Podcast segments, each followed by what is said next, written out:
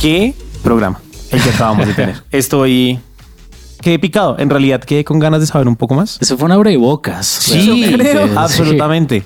Tuvimos hoy a, a, Gabriel Bustos, nos vino a hablar sobre pornografía. Y no, o sea, después de esto, yo creo que hay que comprarle los libros, hay que buscarlo en YouTube, hay que seguirlo en redes sociales, o sea, porque porque sí, lo que, lo que dice Richie fue, fue apenas un, un abrebocas. Y es que además 23 años de experiencia, eso me quedó en la cabeza porque las cosas han cambiado desde hace 23 años hasta hoy, pero él sigue en la actualidad, lo cual es un jurgo de información buenísimo para extraer. Chévere. Además, seguro que hizo un cambio como de de todo esto, ¿no? O sea, a través de una época donde el Internet no era tan violento, después hasta donde los muchachos tienen Internet en las manos 24 horas. Entonces... Yo sigo insistiendo en que vale la pena escuchar a su esposa. Sí. Lu debe ser una increíble mujer y creo que el ministerio que deben tener es increíble también porque él menciona que se complementa a fin de cuentas y creo que es una buena también conclusión tal vez es que todo empieza en la familia. Realmente el núcleo más afectado es la familia y si nos vamos a ver cualquier adicción o cualquier problema interpersonal que uno tenga, todo es porque hay una raíz, como lo mencionó, siempre hay una raíz, no es algo superficial, sino hay una raíz. Y creo que es la importancia de la familia. Creo que eso me llevó hoy, la importancia de la familia como núcleo principal de la sociedad. Y sabes que me impresiona saber algo y es que siempre que hablamos de pornografía hablamos de listo, qué está pasando hoy en día, cuáles son las consecuencias, pero ir a la raíz es algo que muy pocas veces se toca. Precisamente, ¿qué está causando que tú estés en este lío? Para salir de esto, pues vamos a mirar eso más bien. Sí, y esa es la sanidad, totalmente. Claro, porque de pronto, de pronto las, las estrategias que uno toma son pañitos de agua tibia, como de bloqueemos esto, no estemos acá, no hagamos, no digamos, no hagamos estas cosas. No cojas el computador a las 2 de la mañana. Eh, exactamente. Pongámoslo en el lugar más público de la casa. sí, todo ese tipo de cosas que seguro tienen, son funcionales. Claro. Pero me gusta, me gusta esto. Pero para no darles más largas, entonces en la mesa el día de hoy tenemos a Ricardo Cantor. ¿Cómo estás, Rich? Bien, Dani. Bien, bien. Y feliz de estar acá nuevamente con este tema que es espectacular y además con personas nuevas en la mesa. Sí, ya, ya escucharon su voz pero. ¿Con la mía? No. no, la mía. Oh, exactamente. Bienvenida, Cami Fajardo, a nuestra mesa. ¿Qué tal? Daniel Galvis. ¿Qué tal Unbroken Project? Cantor. ¿Cómo están? ¿Qué tal Unbroken Project? ¿Te gusta, ¿Te gusta esta mesa? Un gusto estar aquí. No podría estar más contenta de estar aquí con ustedes. Creo que es un proyecto increíble y el tema el tema de hoy, el invitado. Te tocó, un buen tema, te tocó un buen tema. Me estoy estrenando de una manera. Tremendo, te estrenas tremendo. Gran entrada. Tema caliente. Así es, así es. Pero yo sé que ustedes estaban curiosos de saber de qué estamos hablando, de qué es estas cosas, quién es nuestro invitado, Gabriel Bustos. Entonces, bienvenidos a The Unbroken Project. Comenzamos.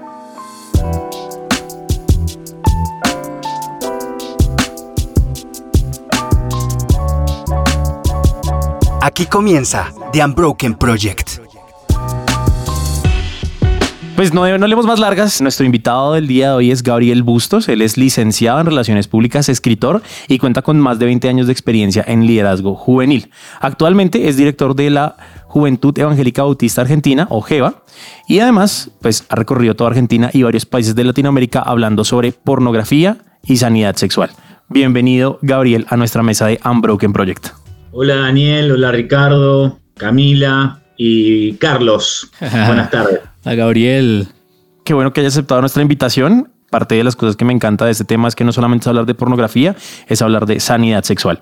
Entonces, pues nada, pues si quieres contarnos un poco de ti, de pronto hay detalles que, se van, hay detalles de cómo comenzó este trayecto hacia, hacia hablar de pornografía, hablar de, sanidad sexual, que, cómo llevó esta, este camino Gabriel Bustos. En realidad todo esto comienza hace muchos años. A ver, yo me convierto a Cristo en el 98, 1998, y venía de una vida bastante desenfrenada, por lo menos para lo que era la época. Hoy sería un juego de niños en, relación a lo que se vive hoy, ¿no? Sí, claro. Y, claro, cuando me convierto a Cristo, de los primeros temas que empiezo a hablar una vez que Dios me, me restaura es justamente del tema de la santidad sexual. Y bueno, entro en el año 2000, 2011 entro como parte de la mesa directiva de GEVA y eh, para el año 2012, eh, que era director de GEVA antes que yo, Pablo Repeto, encuentro un viejo material de GEVA que se llamaba El verdadero amor espera, que era un programa que hablaba fundamentalmente del tema de la santidad sexual.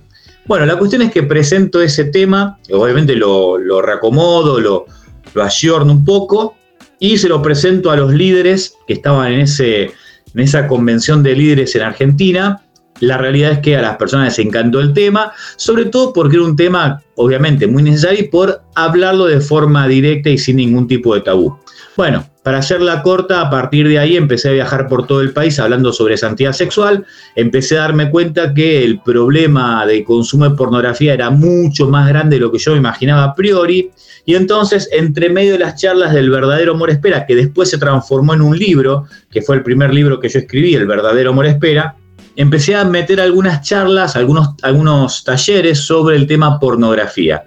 Primero era un taller, después dos talleres, después tres talleres y después, bueno, eh, se volvió una necesidad dejar algo escrito porque no daba abasto, era viajar por todos lados hablando sobre el tema de la pornografía, tema que hoy hay muchas más personas que se hablan, que hablan del tema, pero bueno, en ese, en ese momento eran muy pocas las personas que hablaban sobre el tema pornografía. Bueno, así fue que surgió eh, tanto el libro El verdadero amor espera como La verdad sobre la pornografía, que son dos de los, de los cuatro libros que escribí.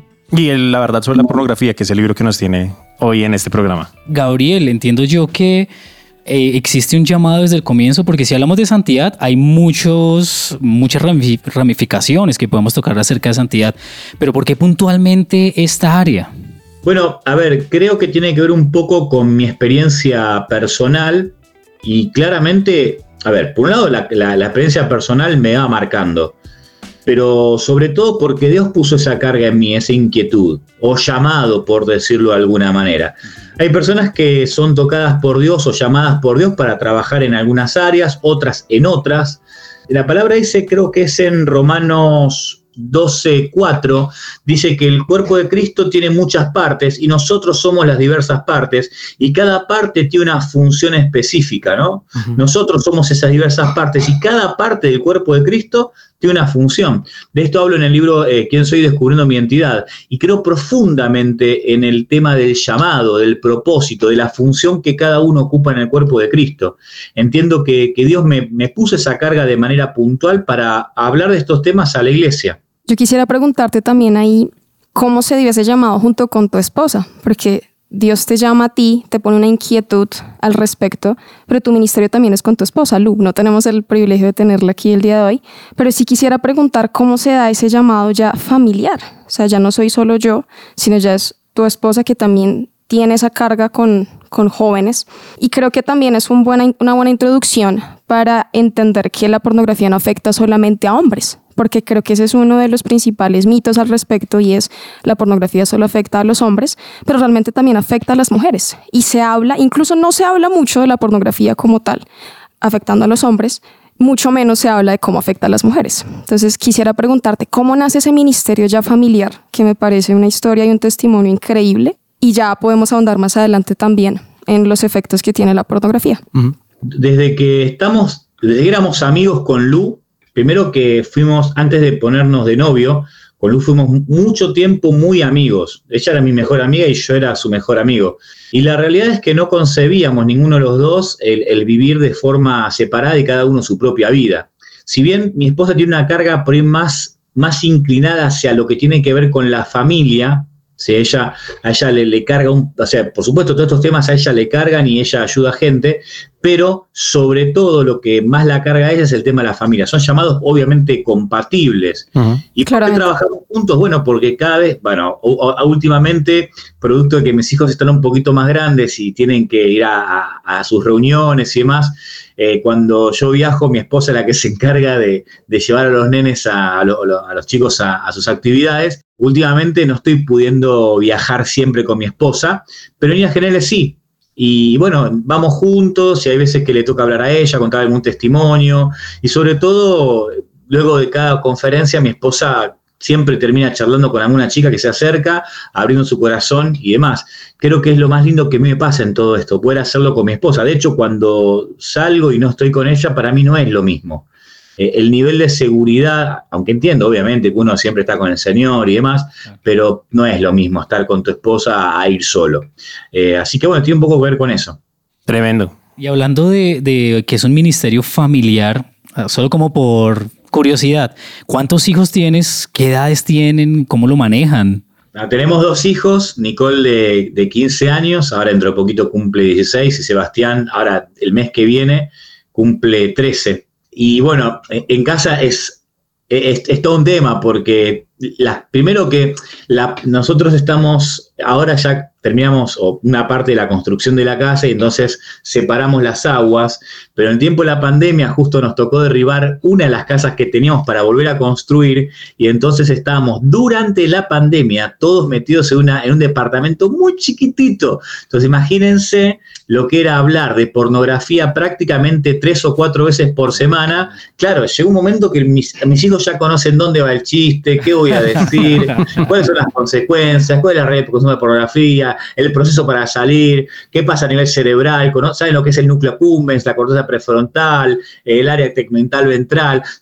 ya están reempapados. De hecho, me pasó hace, hace un par de años que estábamos yendo a la oficina con, con Nicole, mi hija mayor, y una amiguita suya de la iglesia, y está, llegamos a la oficina, mi hija ve el banner del libro La verdad sobre la pornografía y le dice a, mi, a la amiguita, ¿sabías que mi papá escribió un libro de pornografía? La era la pornografía. Yo me quería matar porque después tenía que dar, dar cuentas ante esta. Pues ya me conocían igual, pero nada, es un tema súper natural en casa. Eh, de hecho, eh, de tanto hablar del tema, eh, creo, que, creo que eso los blindó de alguna manera, los protegió frente a lo que vivimos en esta sociedad con un sistema absolutamente babilónico. Y, dicho sea paso, casi como anécdota, mi hijo al segundo día de la escuela secundaria un compañero le dijo, ¿vemos porno? El segundo día. Entonces, eh, ¿cómo lo llevamos con naturalidad? Creemos que es necesario tratar, tratar estos temas en el entorno familiar desde, desde que son chicos. De hecho, actualmente, ahora, ahora estoy escribiendo el capítulo número 2 de un libro que, que va a tener que ver con la prevención de consumo de pornografía, que va a estar orientado a padres de niños, preadolescentes y adolescentes. Y uno de los puntos justamente es hablemos de estos temas. Si no hablamos nosotros como padres, lo va a educar la ideología de género en la escuela, algún amigo, o peor aún, lo va a educar Internet, y peor aún, lo va a educar el oscuro mundo porno. Claro, esto me creo que es como una de esas temores del futuro, ¿no? y es desde qué edad debería hacerlo uno. Eh, Rey Matos tiene algunas prédicas al respecto y, hay muchas personas que siempre hablan sobre, sobre eso, pero ¿hay alguna edad, hay alguna, alguna forma de aproximarse al tema? Obviamente, como que uno sabe, hay que hablarlo, hay que hacerlo visible, hay que hacerlo, pero, pero ya como para, para padres que de pronto nos estén escuchando, yo no soy papá, estoy lejos de, ser papá en realidad y lejos de tener un problema de esto, pero sí pienso como, bueno, como, cómo debería un papá aproximarse a este tema, como es, una charla, obviamente es una charla que un día se sientan, es algo que van haciendo paulatinamente. ¿Cómo, cómo debería hacerlo en realidad? A ver, no se debería hablar de pornografía a temprana edad en el sentido en el que uno entiende el concepto de pornografía, porque prácticamente no, porque en realidad no van a entender de qué se trata, porque no tienen una noción de lo que es el sexo. Ahora, sí hay que empezar a educar sexualmente a los niños desde temprana edad. Por ejemplo, enseñándoles cuáles son sus partes públicas, sus partes privadas. Y la educación sexual empieza a temprana edad. A medida que van, van creciendo y quizás tienen el acceso a, alguna, a internet a través de alguna pantalla, como puede ser un teléfono, una tablet o una computadora, enseñarles que hay cosas que son buenas y cosas que son malas, que hay imágenes que uno, o, videos que uno puede ver en internet que no son buenos, que hacen mal, que generan en nosotros ideas que son erróneas respecto al vínculo entre el hombre y la mujer, etcétera. Hay que hacerlo a medida que van creciendo. Por supuesto, a los cinco años no le puedes hablar de pornografía a un nene. No porque, no porque esté mal, sino porque no lo va a entender, no va a poder comprender eso que estamos hablando. Pero sí se puede educar sexualmente un niño haciendo esas cosas que, dije recién. Lo importante en todo esto es que, uno, los padres no tengan el tabú del sexo, ¿no? Que puedan hablar del tema, que no le quiten el privilegio de ser educados sexualmente por ellos, porque si ellos no los educan, lo van a educar a otras personas. Así es. Los niños son curiosos por naturaleza y respuesta que no encuentra en casa, San Google se la entrega. Entonces, eso por un lado. O San TikTok. sí, pero claro, peor todavía, ¿no? Con toda la basura que uno encuentra ahí. Entonces, y también tiene que haber un entorno familiar que favorezca la charla, no la sanción, la charla. ¿Cuál es el problema? ¿Qué es lo que vemos que se repite una y otra vez de forma sistemática en estos 23 años de ministerio que tenemos con mi esposa? Que los chicos están rotos. Los chicos vienen rotos producto de lo que pasa en su casa. Padres que no se sientan a hablar con sus hijos. Me pasó a mí hace poco que una mujer de la iglesia, de mi edad, me dice, Gaby, ¿puedes hablar de esos temas con mis hijos? Yo ya entendía de qué se trataba. Le digo, mira, me encantaría hablar de esos temas con tus hijos, pero creo que la mejor persona para hablar de esos temas con tus hijos es tu esposo y sos vos. No, mi esposo no va a hablar, no, le da vergüenza, qué sé yo. Bueno, y después está el hecho de que hay veces que papá y mamá ni hablan. Y los conflictos y un montón de situaciones que de alguna manera nos favorecen la buena convivencia, una buena relación y en definitiva la posibilidad de poder hablar de forma abierta, sincera, profunda y cariñosa de los temas que son cruciales para el desarrollo de ellos. Probablemente en este momento nos escucha algún joven que tiene un hermano menor, por ejemplo, pero que su papá pues no conoce o no, no maneja eh, esta área sexual de manera limpia, más él sí. ¿Debería él hablar con su hermano menor, eh, tratarlo, de qué manera lo podría, pues para ayudarlo? Ideal sería que los padres sean quienes hablan del tema. No está el padre, bueno, podría haber algún familiar que ocupe ese rol no va a ser lo mismo. No va a ser lo mismo, pero alguien tienen que educarlo, porque la educación va a llegar en algún momento. El tema es a través de quién llega. ¿Se entiende? Entonces, a ver, hoy, cuando yo era chico, si yo no entendía algo, yo no tenía Google. Tenía amigos, tenía escuela, tenía familiares y tenía padres. Entonces la información que uno, a la cual uno podía acceder quizás no estaba tan deformada o no había tantos peligros como los que existe hoy. Hay un concepto que como, como padres tenemos que tener presente, sobre todo los padres que son un poco mayores que yo, que es la posibilidad que hoy tenemos a través de la hiperconexión a acceder a múltiples mundos posibles. Nosotros hoy, a diferencia de lo que pasaba 20 años atrás, tenemos acceso a múltiples mundos posibles. Entonces, esos múltiples mundos posibles puede ser de todo, desde el mundo K-pop a, lo que sea. O sea, tenés acceso a cualquier cosa. Vos te das cuenta que hay como comunidades digitales que están armadas, mundos a los cuales vos entendés y, ah, no sabía que existía toda esta información, cultura, formas de comunicación, lenguaje propio. El mundo gamer tiene todo un surtido de, de, palabras que si vos no estás en el tema no entendés. ¿Qué es un skin? Daniel, que es una skin. claro. Entonces, vos imaginate un tipo de 50 años y decís, no, lo que pasa es que me consigo una skin recopada.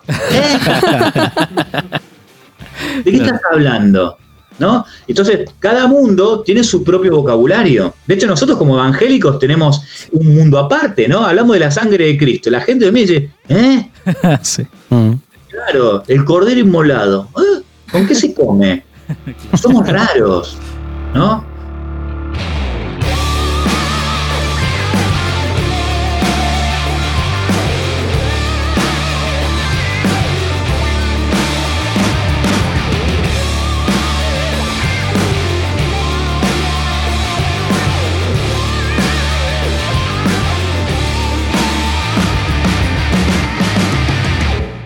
Estás escuchando The Unbroken Project. Hay una cosa que me quiero regresar que mencionabas de lo que escuchaban tus hijos en, casa y era como eran temas biológicos, ¿no? Eh, a veces uno cree que pues la pornografía es lo que pasa afuera y el contenido que está consumiendo, pero ¿qué está pasando dentro de las personas? ¿Qué pasa con, su anatomía, con, con su biología? ¿Qué, ¿Qué, están experimentando esos jóvenes ahora con este consumo? Bueno, la, adolescencia es una etapa, nada, nada nuevo, ¿no? Mm. Una etapa de muchos cambios, una etapa de transición desde la niñez hasta la adultez, y es obviamente, es la etapa de la vida donde empiezan a descubrir la sexualidad y lo sexual los atrae, los seduce, los hipnotiza, y si a eso le sumas que a nivel cerebral no están completamente desarrollados porque, por ejemplo, la corteza prefrontal, que es la parte que tenemos acá adelante, que es la encargada del pensamiento racional, de la toma de decisiones, de la planificación, de la gestión de los impulsos, etcétera, no está del todo desarrollada, eso significa que no tienen la capacidad para poder controlar sus impulsos como sí debería tener un adulto, que a veces tampoco sucede. Entonces, ¿qué pasa? Con todos estos cambios hormonales, con los cambios físicos, con el descubrimiento de su cuerpo, con que descubren que se tocan y les gusta, con que ve una chica o un chico y antes les daba vergüenza y ahora se lo quieren comer crudo, bueno, esta es una etapa compleja. ¿no? Y aparte tenemos todo un contexto babilónico, el sistema babilónico, que lo que hace es empujar a la persona a darle curso a todo aquello que surge adentro suyo, presentándole propuestas de todo tamaño, color, lengua y nación. Porque desde la música que escuchamos, las cosas que vemos a través de los sistemas de streaming, como por ejemplo Netflix, eh, no estoy hablando de pornografía, ¿eh? No, no hablo de pornografía. Yo creo que hay, a ver, redes sociales. ¿Cómo me recibe a mí TikTok hace un año atrás? Instalo la aplicación, yo antes yo quería ver cómo era, instalo la aplicación y me recibe una chica pobre. sí. ¿Se entendió, no? Claro. pobrecita, tenía tan solamente una tanga. Me recibe de espalda y se agacha y me dice hola. Ah, bueno, paso. Y después cuando, cuando sigo pasando, otra que me, saluda con, una remera, con una polera, no sé cómo llaman ustedes, eh, con una camiseta transparente y sin corpiño. Ok, salgo. Y era una tras otra. Claro, ¿qué, descubre? Qué, qué, lee TikTok? Hombre, 42 años, hoy tengo 43, hombre, 42 años, ¿qué quiere? Eso, eso. Así me recibe TikTok. Entonces, desde todos los ámbitos, ¿no? Yo no tengo, o sea, tengo el aparato, televisión, pero no tengo el servicio de cable porque con Netflix, Prime eh, Disney y Star Plus estoy más que hecho. No, no tengo servicio de cable, con lo cual este, no, no miro videoclips. Pero cuando voy, por ejemplo, a la clínica y estoy sentado y esperando que me atiendan el, médico, veo los videoclips que están en la tele y digo, es uno más erótico que el otro. Yo me acuerdo cuando era chico y miraba MTV no sé, no, sé, no sabe ni lo que es MTV, seguramente. Sí, obvio. No, sí. Claro, ¿Qué van a saber que.? Por ahí Ricardo puede ser, pero el resto son más. no, sí, sí son. Sí, sí, sí. crecimos con una versión extraña de MTV, pero sí estuvimos por ahí. No importa. Claro, no eran así los videos. Hoy es uno más erótico que el otro. Entonces, todo, todo el contexto está ultra erotizado. Entonces, es complejo ser adolescente hoy, ¿no? Mm y no estoy hablando de pornografía todavía, o sea, imagínense. Me parece muy interesante todo lo que estás mencionando también, porque creo que va con algo que mencionabas al principio, y es, pues tú no le puedes hablar a un niño de 5 años de pornografía, pero sí le puedes hablar de educación sexual. Le puedes decir que su sexualidad es su diseño, no es algo malo, porque creo que de ahí empieza el asunto, es cómo vemos la sexualidad. Lo malo no es que tú tengas una sexualidad, lo malo es cómo el mundo te está diciendo que debes vivirla. Este sistema babilónico, tal vez a modo de contexto para quienes nos escuchan, es ese sistema que todo lo vende retorcido, ¿sí? Entonces lo bueno es malo y lo malo es bueno. Sí, entonces mi diseño es uno, pero no, tú puedes hacer lo que quieras. O sea, si tú te sientes hoy como lo mencionaba Juan Muñoz en algún momento, si tú te sientes como una, una fresa, eres una fresa, aunque seas un banano, por ejemplo. No, leí una historia de, de, una señora que quería demandar al Estado porque su hijo decía que era un gato. Entonces ella, por respetar la decisión de su hijo, llevó el hijo al veterinario para que le hicieran un control médico. Y el veterinario le dijo, no, es la, o sea, felicidades que su hijo se crea un gato, pero pues la anatomía de un ser humano es distinta a la de un gato y yo no estoy preparado para lidiar con la anatomía de un ser humano. Entonces ella quería demandar porque el veterinario era incapaz de atender a su hijo gato. Y no es, no es, no es, ay, mi mascota, mi, mi, mi, perrijo, no, es, es un niño, ¿sí? Que decidió un día a los seis años que él era un gato. Entonces creo que es eso. No, no es que esté mal que tengas una sexualidad, sino como el mundo y el contexto te está diciendo que debes vivirla. Entonces, como por ejemplo con tus hijos, ¿cómo has abordado esas charlas y cómo en medio de tanta perversión que rodea al mundo, has podido tener estas charlas y decirles, mira, tienes una sexualidad, pero esto que están diciendo no es? Bueno, nosotros usamos mucho el contenido de las películas, por ejemplo, de Pixar o de Disney, para torturar a nuestros hijos. Entonces, cuando vemos algún mensaje raro, ponemos pausa y ya empieza el coro de mis hijos. No, ya sé, ya entendí, ya me lo dijiste mil veces, ¿no? ¿Se entiende, no? Pero es un tema que lo hablamos todo el tiempo, todo el tiempo. Pero además, además, yo, yo recuerdo, yo recuerdo, cuando era chico, yo veía cómo mi papá abrazaba a mi mamá, cómo se besaban. Yo hoy todavía voy a la casa de mis papás y de repente entro y veo que mi mamá está sentada arriba de mi papá y se están dando besos. Un asco total, ¿no? Porque no está bueno para mí ver eso. Pero ¿saben qué? Yo aprendí cómo un hombre trata a una mujer y cómo una mujer trata a un hombre viendo a mis papás. Y hago lo mismo con mis hijos. Yo beso a mi esposa, por supuesto, no va a ser un beso como los besos que doy cuando estamos a solas. Pero sí beso, abrazo a mi esposa. ¿Para qué? Para que vean que es bueno, y les hablamos de que el sexo fue creado por Dios y que ellos vinieron a través de una relación sexual. Es una relación de amor, fundamentalmente. Entonces, eh, no, no lo ven. A ver, por supuesto, tienen las vergüenzas propias de la adolescencia, pero no está, no está en, en su chip o en su sistema la idea de la chanchada, ¿no? Bueno, no sé si en sus países se dice la chanchada, como haciendo eh, digamos, alusión a algo, algo sucio, ¿no? Mm, eso, eso en, Argentina muchos dicen la chanchada, ¿no? Hicieron la chanchada como si fuera algo sucio. En realidad, eh, no, creo que nosotros como cristianos, hay una, hay una sexóloga de España, se llama Cari Clewett, habla de que si Dios creó el sexo, nosotros deberíamos ser los maestros, ¿no? Y es cierto. Es completamente cierto. Entonces, creo que por ahí viene la mano, ¿no? Esto de vivirlo con naturalidad y nosotros sacarle el tabú. Mis hijos de chiquito dicen pene y vagina. De hecho, mis familiares y amigos cuando escuchan a Sebastián decir pene, dicen, ¿cómo querés que lo llame? Claro. ¿No? Lo dice con naturalidad y ni siquiera se da cuenta que lo está diciendo de forma natural, porque es la única forma en la que lo nombramos. Claro, que la vagina. Y, y Gabriel, son 23 años de ministerio, ¿no? Es una trayectoria larga. Y dentro de esa trayectoria, pues no voy a preguntar si ha habido casos complicados, pero sí reconocemos con lo que estamos hablando que hoy en día hay una, abro comillas, naturalidad eh, respecto a todo lo torcido que está el, tema. ¿Cómo se abarca hoy en día este tema de tal manera que, que, la gente lo pueda entender? Porque más allá de es pecado, pero ¿qué, qué trasfondo tiene? ¿A qué te puede llevar? ¿O cómo hacerle entender a la gente lo grave o, lo peligroso que puede llegar a ser el tema de la pornografía. Antes de eso te digo por qué muchas veces no hablamos del tema. Eh, no, hablamos, no hablamos del tema de la pornografía, primero por ignorancia. ¿no? Y, muchos, muchas de las personas que tienen responsabilidades ministeriales no hablan del tema porque no saben que la gente consume pornografía. Ignorancia. También por ignorancia en el sentido de no sé cómo aconsejar. Sé que sucede, pero no sé cómo aconsejar. Otra de las razones por las cuales no se habla es por el miedo. Miedo a que la gente se ofenda y se vaya. Otra de las razones por las cuales no se habla es el tabú. ¿sí?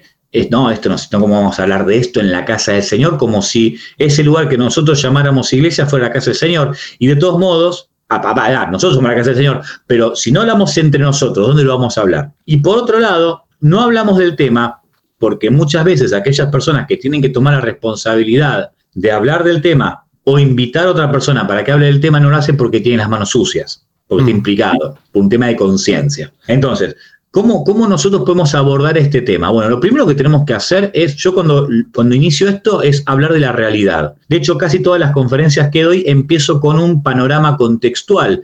Hablo de la realidad en la que nosotros estamos. ¿Sí? Entonces, las estadísticas de alguna manera desnudan nuestra realidad. Es una de las primeras cosas de las que hablo, las estadísticas. ¿sí? Y después, una de las cosas que tenemos que hacer como iglesia es, es lo mismo que en la familia, es generar un contexto en el cual sea sencillo hablar y confesar, sin el miedo de que Doña Rosa el otro día se lo cuente a toda la iglesia, sin el miedo de que sea castigado, y que la furia de Dios caiga sobre mí porque pequé, no, el que esté libre de pecado tira la primera piedra.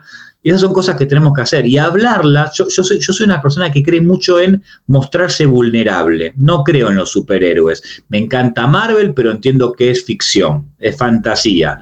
Entonces, yo opto de manera personal por mostrarme vulnerable. Por supuesto que los temas profundos de mi vida lo hablo con quien corresponda, pero no es que cuando hablo lo hablo desde un pedestal o de un lugar de superación y de casi perfección, sino lo hablo de que de un lugar humano, con luchas como todo el mundo, algunas cosas me salen bien, otras cosas me salen mal, pero creo mucho en eso. Entonces, cuando uno se muestra vulnerable, uno genera identificación con las personas. Si nunca, si en la iglesia nunca hay ningún caso, nunca nadie habla del tema y nadie se va a animar porque y seré el único que está con este pecado tan terrible.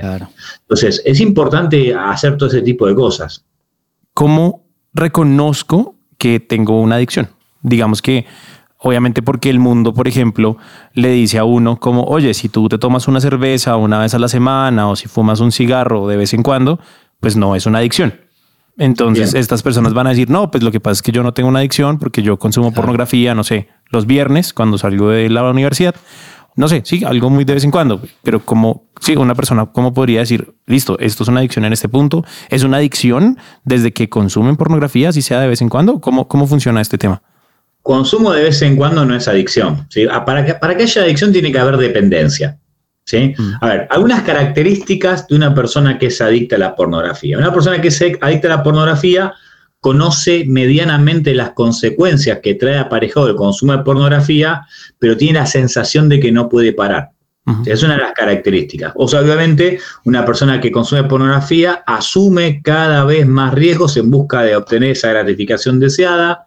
Existe esto que, dije recién de, de, la dependencia, ¿sí? La persona depende del veneno porno para, poder estar bien. De hecho, ante la ausencia de pornografía, la persona se siente mal. Esto quiere decir que el placer y el sufrimiento están regulados por la presencia o por la ausencia del porno. Otra de las características es que una persona que es adicta desarrolla tolerancia. ¿Qué significa esto? Yo no tomo alcohol, si a mí no me gusta. Si yo me tomo medio vaso de alcohol, de, de vino, yo creo que eh, me, mareo, me siento mal, quizás hasta me embriague con medio vaso de vino. ¿Por qué? Porque no estoy acostumbrado. Ahora, la pregunta es, ¿qué pasaría si yo tomo todos los días medio vaso de vino? ¿Qué me pasaría después de un mes de hacer eso? Lo más probable es que ya no me maree, ya no tenga esa sensación de somnolencia, sino que mi cuerpo se acostumbre. Entonces lo que surge es la tolerancia. ¿Qué debería hacer entonces para lograr obtener esa sensación que experimentaba en inicio? O tomo más cantidad o cambio algo más fuerte. ¿sí? Entonces, eso es lo que pasa en la adicción. La persona va perdiendo paulatinamente la capacidad de disfrutar de ese contenido pornográfico, llamémoslo tradicional, heterosexual o homosexual, eso ya no le alcanza y para poder lograr esa excitación o ve más tiempo o pasa un consumo cada vez más fuerte. ¿sí? También la persona, la persona que es adicta desarrolla el síndrome de abstinencia. ¿No? Como cualquier otra adicción. Y los síntomas son muy variados, desde cambios repentinos de humor, inestabilidad emocional, insomnio, inestabilidad, dolor en los genitales también, nerviosismo, dificultad para concentrarse. Bueno, hay un montón de cosas que tienen que ver con el síndrome de abstinencia. Una persona que, que es adicta a la pornografía otra de las cosas que le sucede es que pierde el deseo por otras actividades que antes le, generaban placer, porque está enfocada solamente en el porno, va perdiendo el deseo, va perdiendo la, va, desconectándose de la vida real, desconectándose de sus seres queridos. Y una cosa muy importante también que, que aparece como uno de los síntomas de una persona que es adicta es la compulsión. ¿sí? A mí me gusta definir la compulsión como una acción sin la mediación de la razón. ¿A qué me refiero? A que lo hago sin pensar. ¿sí? Me viene el deseo y, lo hago. Eso, eso es, es parte de, una, de las características que tiene una persona que desarrolló una adicción.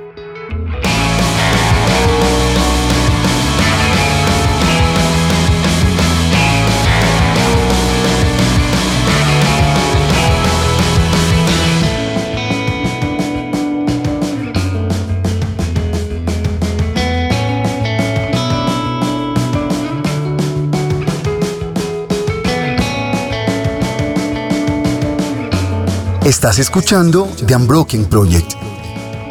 Y si hablamos de adicción, Gabriel, ¿qué tan difícil es salir de una adicción, en este caso a la pornografía? salir de toda, la, toda adicción es difícil. A ver, ¿por qué es difícil? No solamente por el condicionamiento físico que se genera, por ejemplo, a través de la modificación de la estructura cerebral, sino que también el consumo de pornografía va mucho más allá del simple placer que a la persona le reporta. Una de las preguntas que hago cuando la gente me escribe es, ¿y vos de, verdad querés salir? Sí, claro, por eso te estoy escribiendo. Entonces le pregunto, ¿pero de verdad querés salir? Sí, obvio. Si no, te escribiría. Y hago como Jesús con Pedro, ¿no? De verdad que sí, Señor, solo tú lo sabes. Pero, ¿por, ¿por qué? ¿Por qué? Porque el consumo de pornografía es más que placer. Es la muleta de aquel que no puede caminar sin eso es la anestesia frente al dolor, es la posibilidad de escaparme de las situaciones dolorosas de la vida. Entonces, el porno representa todo eso para la persona. Entonces, la pregunta es, ¿de verdad querés renunciar a eso? ¿De verdad querés prescindir de todo eso? Entonces la persona tiene que tomar una decisión muy fuerte. Y es la de, la de someterse a un tiempo difícil, porque la va a extrañar, le va a doler, su cuerpo se la va a pedir, porque una persona que mira pornografía y se masturba, obvio, vamos, a tomar el caso, el caso del hombre, está acostumbrado a eyacular, vamos a suponer, todos los días, y de repente, vamos a suponer que es soltero, no tiene ese desahogo sexual y claramente su cuerpo se lo va a empezar a pedir. Claro. Pero no solamente eso, sino que, a ver, no hablamos de la raíz del consumo de pornografía, ¿cierto? Que es un tema súper, súper interesante y quizá lo más importante de todo. Tampoco hablamos de detonantes, pero voy a hablar cortito de algunos detonantes. A ver, las razones del consumo de pornografía tienen que ver básicamente con cuatro cosas, ¿sí? Lo espiritual, el alma, los factores ambientales y las creencias erróneas que se derivan de todas estas cosas que dije anteriormente, ¿sí? La cuestión espiritual, bueno, eso es estar insatisfecho espiritualmente, desconfiar de Dios y nuestra naturaleza pecaminosa. ¿sí? Es una persona que mira pornografía no está bien con Dios. ¿sí? Una persona que mira pornografía muy probablemente esté herida en el alma, tenga cosas por solucionar. Estoy haciendo una charla de una hora y media en 10 segundos. y obviamente los factores ambientales que hablamos hace un rato, todo lo que tiene que ver con el sistema babilónico y las creencias que se derivan de todo aquello. ¿sí? Esa es la razón por la cual una persona consume. El consumo de pornografía nunca es el problema. O sea, si alguien dice, tengo un problema con la pornografía, la, respuesta es, vos no tenés problema con la pornografía. ¿Cómo que no tengo problema con la pornografía? No, no tenés problemas con la pornografía. Tu problema es más profundo. La pornografía es lo que se ve. La pornografía es la maleza. El problema es la raíz. Si yo pretendo terminar con el problema de la maleza, cortando el pasto, cortándola bien cortito, ¿cuál es el problema con todo esto? Que va a volver a llover, va a volver a salir el sol y va a volver a salir la maleza. ¿Por qué? Porque el problema es de raíz. Entonces, Ahí voy. Está bueno, está bueno. El sol y la lluvia vienen a representar los detonantes. Vuelve a llover, vuelve a salir el sol, se vuelven a generar determinadas condiciones y vuelve a salir la maleza, pero porque la raíz sigue ahí. Ahora, si yo arranco la raíz, por más que llueva, por más que salga el sol, no sale porque no hay nada abajo. ¿Está bien? Ahora, ¿cuáles son los detonantes? Los detonantes son, por ejemplo, situaciones, cosas que experimentamos y que nos empujan a consumir. ¿sí? Es la lluvia y el sol que hace crecer la maleza. ¿sí? La tristeza, la soledad, la angustia, problemas matrimoniales, problemas académicos, estrés, frustración, cansancio, enojo, ira.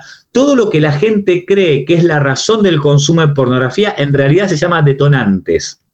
A ver, ¿cómo hace alguien para seguir la pornografía? Es, lo primero que tenemos que entender es que para poder salir tengo que entender por qué entré. Entonces, lo primero que tiene que saber la persona es que el consumo de la pornografía, como dije anteriormente, no es el problema, sino que es el resultado, es lo que se ve, es el síntoma, es la maleza. Hay una famosa frase perdón por lo que voy a decir, de Confucio, que dice que cuando el dedo señala a la luna, el tonto se queda mirando el dedo. El dedo no importa. El dedo importa en tanto que está señalando a la luna, pero el dedo no importa. ¿Qué nos pasa a nosotros? Nos quedamos mirando el dedo todo el tiempo. Todo el tiempo. Es como que queremos atacar la enfermedad con ibuprofeno. El ibuprofeno es para bajar la fiebre, para, para terminar con el síntoma, no para atacar la enfermedad. Entonces, si alguien quiere saber la pornografía, tiene que ir a la raíz. Y la raíz tiene que ver con lo que dije anteriormente con lo espiritual.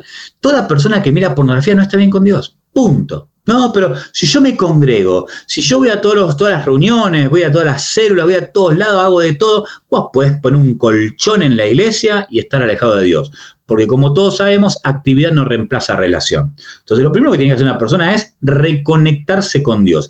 Ese apetito, esa sed desenfrenada por lo sexual, lo que en realidad está evidenciando es una profunda necesidad de Dios. Una persona que mira pornografía está buscando a Dios en un lugar equivocado. ¿sí? Otra de las cosas es que una persona que mira pornografía muy probablemente esté lastimada, esté herida tenga cosas por sanar. Y esto tiene que ver fundamentalmente con lo que pasa en la casa. La, realidad es que los chicos hoy no saben lo que es tener un abrazo de su papá, sentarse a charlar con él, jugar con él, disfrutar un tiempo de calidad en familia, poder conversar con mamá, con papá, que me digan cosas lindas, que me alienten. No, todo lo contrario, los matan, los matan a palos, los critican, no les dan bolilla, viven un montón de conflictos familiares, familias que se separan un montón de cosas que no hacen más que lastimar a los chicos. ¿Y qué pasa cuando a un chico le duele? ¿Qué le pasa a un ser humano cuando la vida le duele? ¿Qué hacemos nosotros cuando la vida nos duele? ¿Quieren saber lo que hacemos nosotros como personas cuando la vida nos duele? Nos drogamos. Y no estoy hablando de que fumamos marihuana o tomamos cocaína o nos inyectamos cualquier cosa. No digo eso. Bueno, algunos sí, obviamente está mal, ¿sí? Pero ¿a qué me refiero con que nos drogamos? ¿Qué es la droga? La droga, en definitiva, es todo lo que usamos para no pensar, para no sentir y, en definitiva, para no sufrir. Entonces, yo me puedo drogar con, con mi smartphone, me puedo drogar con redes, me puedo drogar con series, me puedo drogar, con videojuegos, me puedo drogar con alguna novia, algún novio, me puedo drogar con algún amigo, amiga, con deportes, con la iglesia o con porno. Entonces, ¿qué hace una persona cuando la vida le duele? En vez de enfrentar el dolor, esconde la cabeza en la adicción o en aquello que le reporta placer para no pensar, para no sentir y para no sufrir. Entonces, ahí también, si yo tengo que ayudar a alguien a salir de la pornografía, toca ayudarlo a sanar. ¿Cómo sano? ¿Cuál es la llave que abre la puerta a la sanidad? Esa llave se llama perdón. Si yo no perdono, no sano. Si no sano, no avanzo. Y, el perdón no tiene que ver con el, no es el resultado del cambio de la otra persona. Porque puede ser que otra persona jamás cambie, pero yo soy el que puedo cambiar. Si yo no perdono, pierdo tres veces. ¿Por qué pierdo tres veces? Pierdo por el mal que me hicieron. Pierdo porque me quedo con, con, el dolor y la angustia y el rencor que me pudre a mí mismo. Pero también pierdo porque mis decisiones se transforman en herencias. Entonces lo que yo hago va a repercutir en, en mis futuros hijos yo tengo que perdonar. Perdonar es renunciar a mi derecho y sed de venganza. Eso es lo que yo tengo que hacer. Pero si no perdono, no sano. ¿Sí? Y bueno, eso es lo que tiene con la raíz. Después, bueno, si, si quieren podemos hablar del proceso para, poder salir a la pornografía, que, son ocho puntos mucho más largos, este, o algunos tips, bueno, no sé. Eh, pero hay mucho para hablar acerca del tema. Imagínense que tenemos en contenido de conferencia son cerca de unas 12 horas más o menos de, conferencia. Por supuesto que nadie te la tolera con la TAN, este, pero el contenido es ese. Buenísimo, y nosotros tratando de recopilarlo en, en solo una hora. Es que hay mucha información, ¿no? Es, buenísimo. Es un tema muy amplio. yo, yo, de hecho, quisiera, quisiera tener una, una pregunta adicional y es, ¿cómo es la libertad completa? Porque obviamente creemos que se puede ser libre, ¿verdad? Pero ¿cómo se ve? De pronto algunas personas creen que es como listo, yo un día tomé una decisión y después de un proceso, no sé, un año dos años, de repente mi, mi, mi cuerpo logró dejar la dependencia y ya. O es un tema de, a pesar de que ya mi cuerpo no lo pide como antes, de todos modos, los detonantes todavía están ahí, las cosas están ahí. ¿Cómo, se ve eso? ¿Cómo, cómo es? Antes de ir a segunda, antes, antes de responder, me gustó eso que dijiste los detonantes. Es muy interesante porque una vez que uno sana, uno se restaura en su relación con Dios, en las heridas del alma, esa, esa raíz o gran parte de la raíz se corta. ¿Qué significa esto?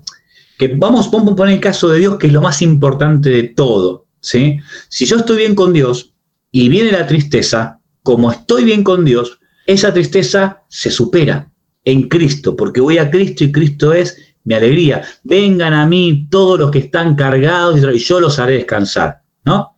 Ah, bien. Entonces, si yo estoy bien con Dios, la frustración, el cansancio o cualquiera de los detonantes se superan. ¿Se entiende? Entonces, eso, es lo que tenemos que entender. Porque no es que yo sano, yo me restauro y nunca más voy a experimentar frustración. No, jamás me voy a sentir solo. Uno puede ser que se sienta solo, pero esas, todos esos detonantes son neutralizados, superados, bloqueados porque estoy en Cristo. ¿Sí? Ahora, entonces, yo lo que digo generalmente es que proponemos un año de, digamos, de estar limpio, limpio de, de pornografía. Ahora, no es solamente llegar un año en abstinencia. Porque uno puede simplemente llegar a ese año de abstinencia aguantándose las ganas. Y eso no es, no es este, haber sido libre. Simplemente aguantó. Donde bajó la fuerza, donde se equilibró un poquito, la persona se vuelve a caer. ¿Sí? Por eso no es tanto el tiempo, sino la intensidad de cómo, cómo se vive ese tiempo. Porque no es lo mismo un año aguantándose que una semana en victoria. No es lo mismo. claro. Wow. Porque uno, puede esa semana encontrarse con Cristo y mirar para atrás y decir, no puedo creer que yo vivía en ese pozo. No puedo creerlo. Ese fue mi perro. Está de acuerdo, ¿sí se me cuenta? El asintió. El dijo amén. El secreto está en que haya un cambio en su vida, a que pueda reiniciar su relación con Dios y pueda extirpar lo que yo creo que es el peor cáncer que una persona puede sufrir a nivel iglesia, a nivel cristiano, que es el cáncer de la religiosidad. ¿no? La religiosidad lo que hace es permitir que la persona viva en el chiquero mientras sigue, entre comillas, sirviendo. Entonces es una combinación fatal, ¿está bien? Entonces, creo que lo que tiene que suceder en la persona es un verdadero reencuentro con el Señor, un volver a empezar con Dios. Eso es lo que va a marcar la pauta de la verdadera restauración, independientemente del tiempo que se fije, porque hay personas que en un mes lograron más que personas en 10 años. Estamos trabajando con un chico ya hace tres años de México, tres años, y no avanza, no avanza. Y nos pasó con personas que en una semana cambiaron su vida completamente. Te tiene que ver con Cristo. Es lo que yo te, no es cuánto yo tenga de Dios, sino cuánto Dios tenga de mí, cuánto yo me entrego a Él. Él ya me dio todo. El punto está en cuánto yo me entrego, cuánto me muero, ¿no? Wow, está, está tremenda esa respuesta.